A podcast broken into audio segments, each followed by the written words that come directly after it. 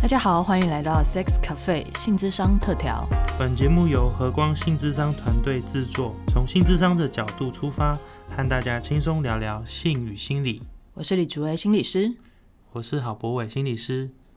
欢迎收听今天我们播出的第一集。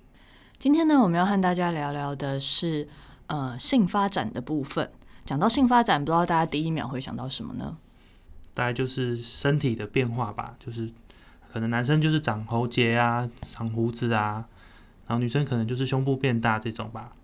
嗯，你现在讲的好像一副很乏味的样子，你不能有兴趣一点的描述这件事情吗脑中只有想到这种比较具体的身体变化。？OK，好，所以波伟刚刚讲的比较是听起来比较像是青春期的性的生理的变化，但其实对性智商师来讲，性发展其实是包含非常非常的多的面向。那这也是我们之所以把它挑在呃我们这一季中的第一集作为一个重要的开始。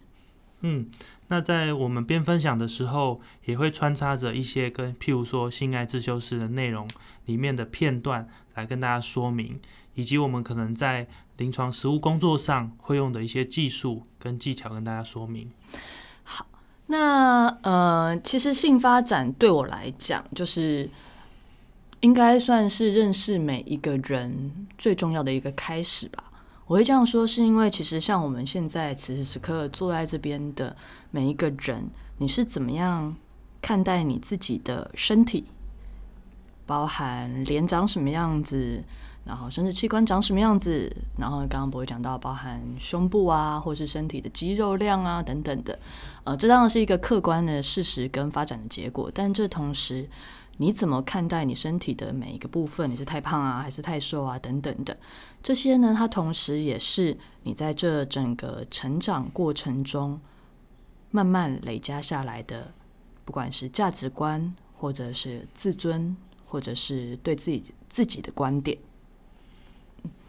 所以性发展呢，其实对我来讲，它是一个人的可以说是过去的总和吧，会形成一个你怎么看待自己跟自己的性，算是最重要的一个部分。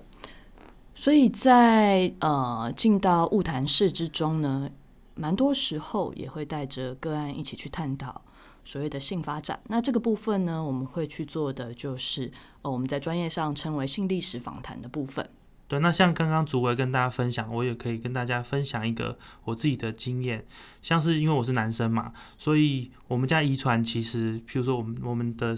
我们家男生其实都很会长毛，包括手毛啊跟腿毛。可是像我青春期的时候，当我长出手毛跟腿毛的时候，其实同学们都会嬉笑，会觉得啊长毛怪啊，或者是哇这一定是性欲旺盛。这些在青春期的时候，同学跟我的互动，其实就会影响我怎么看待我自己的身体。所以虽然那时候呢，通常青春期的时候，女性会发展她的胸部，所以大家知道很多国中女生会喜欢穿外套，把自己的明显的胸部遮起来。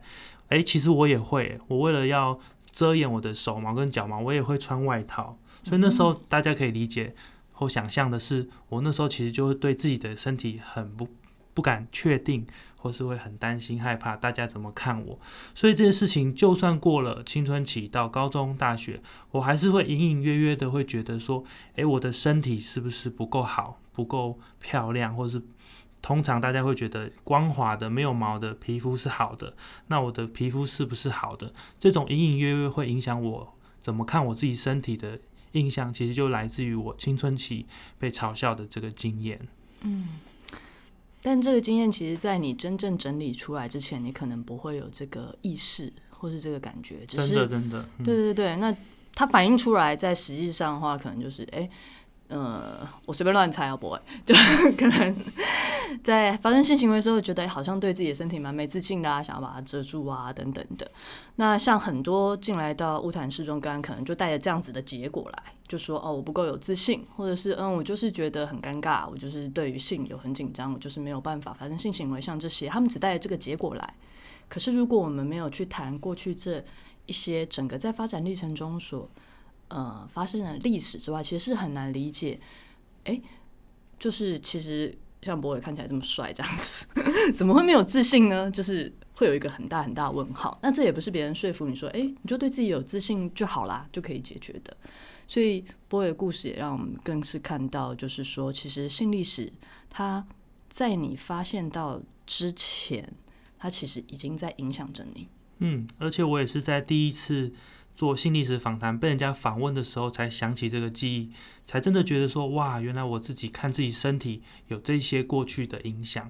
真的很难说。当我说我跟别人说，哎，我其实对自己的身体没有信心的时候，大家就真的很难想说，可是你看起来还好啊，很不错啊，但是没有办法去，呃，连我自己都没有办法去回想，或是去追溯到到底是什么影响我对身体的自信心。嗯。好，所以有时候，有时候个案进来之后，他们也会有点困惑，就说：“哎，我明明是带着某一个明确的性议题，那你不能教我一个技巧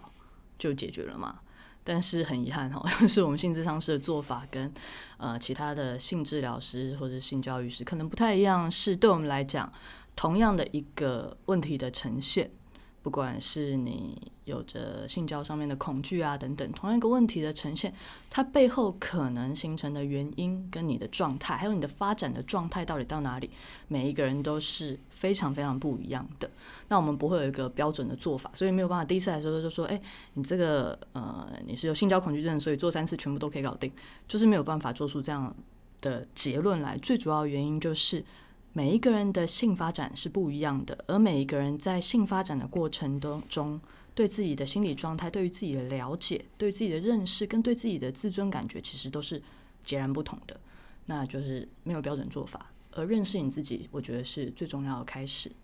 嗯，像竹伟刚刚讲的这一段，我也可以跟大家分享《性爱自修室》里面的一些小片段。那如果你还没有看《性爱自修室》的，很鼓励你赶快去看。这样，那我也不会讲太多内容，只是想要截取一个片段来说明刚刚竹伟说的，有这么诸多的影响一个人的性行为的表现。像这个《性爱自修室》里有一个主角叫 Otis，那大家可以知道，他第一集的时候出场就有一个自慰的困难。可是你可以知道，其实从这个角色来看，他自己会有梦遗，他也会自然勃起。你可以说，诶，其实他的生理现象或者他的身体状况应该是没有问题的，而且他又年轻。那是什么让他在自慰的时候没有办法顺利的射精达到高潮？那跟着剧情的影响呃发展，你就会看到说，哦，其实他的过去，包含他的父母之间的关系。很影响他在自慰上面的表现。当他自慰的时候，这些过去都会都会在这个时刻反映出来，影响他的性行为表现。嗯，听起来蛮抽象，那就鼓励大家可以实际上去看。哎，这是第一季，第一季的第一集就有出现这个。那他在每一集中都会有一点一点的进展。到第一集结束之后，你大概就可以知道说，哦，原来他的自慰困难跟什么什么什么都有关系。嗯，如果大家已经看过《性爱自修室》的话，那其实你可以再重看一次，因为这一次你就可以带着性发展去看剧中的每一个角色。那呃，也推荐大家可以参考那个性的解析。那我们会把我们这一次本次所谈的内容所参考的章节给大家看，大家可以一边看书一边看那个《性爱自修室》影集。那你会发现每一个角色，他其实在就是在一个呃性发展的阶段之中。而每一个人他所目前所发展的状态其实都不一样。用了这样的视角去看，其实你会看到，呃，这个影集中可以带给你更多的收获。那呃，其中的性发展呢，我们就很概率用性发展来描述，它其实也包含了至少三个部分。一个是刚刚我们比较强调的，呃，性的发展，也就是不管是。呃，性行为，嗯，呈现上面的发展，然后还有性价值观、性心理上面发展。那另外还有的话，也是波刚刚有提到的是身体上面性身体上面的发展，嗯，对。那还有包含的是行为，可能从性探索，然后到呃这边性探索指的就是像是儿童期的时候，你可能会开始最早最早你会开始对自己或他人的身体好奇，然后到会有一些性嬉戏。那另外，接下来可能会到有些爱恋，或是有一些性的尝试，那或者是会开始去发展，也就是差不多是在这个阶段会有一些性倾向的发展。嗯，那这部分的话，等一下博伟会再补充。那除了这部分之外，另外还有一个很重要，刚刚跳过就是性别认同，也是属于性发展的一部分。其实光讲到现在为止，就觉得性发展这个东西真的是一个容纳非常非常非常多元素的东西在里面，而且现在我们还只是讲到青少年而已。嗯，讲到发展，其实就是很复杂，整个身心环境跟你的经验都会交错着影响着。嗯，然后大家可以听到说，其实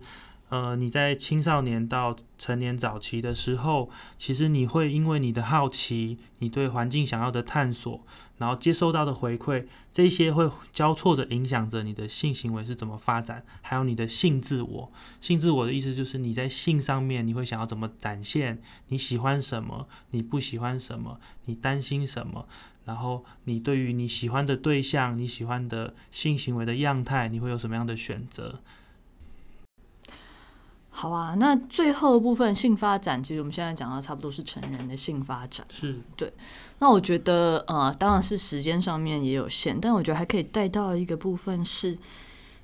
大部分的性会停留在，大部分在讨论性的时候，姐姐就会停留在这边了，性技巧，哦，性技巧，对，性技巧，然后性发展，就大部分就停在成人的这个部分。但人其实会老啦，嗯是是是是，也会生病啊，对，对，像你听到我们就是我们在讲的，就是某个时代的的的的经验了，这样子，跟跟嗯现在的年轻人已经有一些差别，这样子。对，承认自己是老人，对，我们已经老了。对，已经老了这样。OK，那这边在讲的，其实人会老，还有会生病这个部分，就是说，其实发展它是一个持续的过程，它比较不是一个，嗯，有一个顶点，哦，就不是有一个终点，是，不是有一个标准，就是发展到什么样的状态是发展的很好，OK OK，就是也就是你活着就是一直在发展，就是一直在发展，那就是不同的阶段，你有不同学习的任务或者是功课。嗯，对。那当我们年纪在增加，其实已经即将迈入的，就是再往中年，甚至于是往更年期前进之后，不管是在性生理、性的身体，或者是性的心理，你所面临的课题上面，其实也都会有蛮多的不同，甚至于到了老年，开始会遇到一些身体的疾病，或者是呃，对于自己身体体态的改变。其实都会有蛮多蛮多的转变。嗯，另外就是像呃，刚刚是假设你的人生是持续的以一个主流的方式发展下去的话，那大概没有人可以避免的是老化的问题。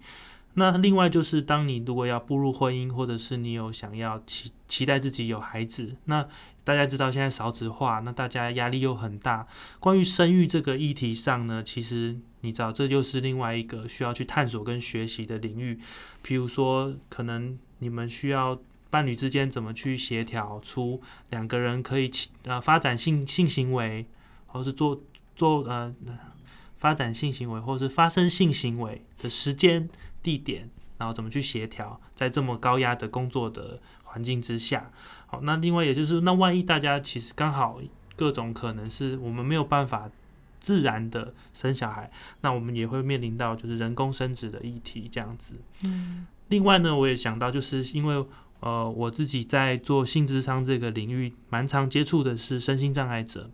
那身心障碍者其实不管是先天或是后天造成身体的，或者是呃大脑的影响，其实也会让每个人在性上面的展现会有不同的发展的路径，这样子。对，那这些都是我们性智商会关怀的领域，也就是一个人其实从呃从一出生，然后你所有人生的遭遇都会影响着你的性的发展，所以可以说是零到一百岁，不管男生女生，你的性别如何，或者是你的遭遇如何，这个性性的这个发展是不会停下来的。嗯，确实是。那在不同的阶段中，嗯，我不知道刚刚大家在听的时候感觉是怎么样，因为有些人会认为好像性这个东西，你爬爬爬爬到可能十八、二十几岁的时候就到一个高峰，然后慢慢就是衰退而已。但其实如果停下来细细的去看的话，倒不见得是衰退，而是不同的可能性。嗯嗯嗯嗯，随着年纪增加，随着你跟不同的伴侣，或是你有不同的生命经验，其实你是有机会对于性有更深的体会，而不是只有刺激这件事情。是是是。那传统我觉得大家比较谈论老了，就是好像身体越来越衰败，但是我觉得从我们的角度，我们可以想的是，其实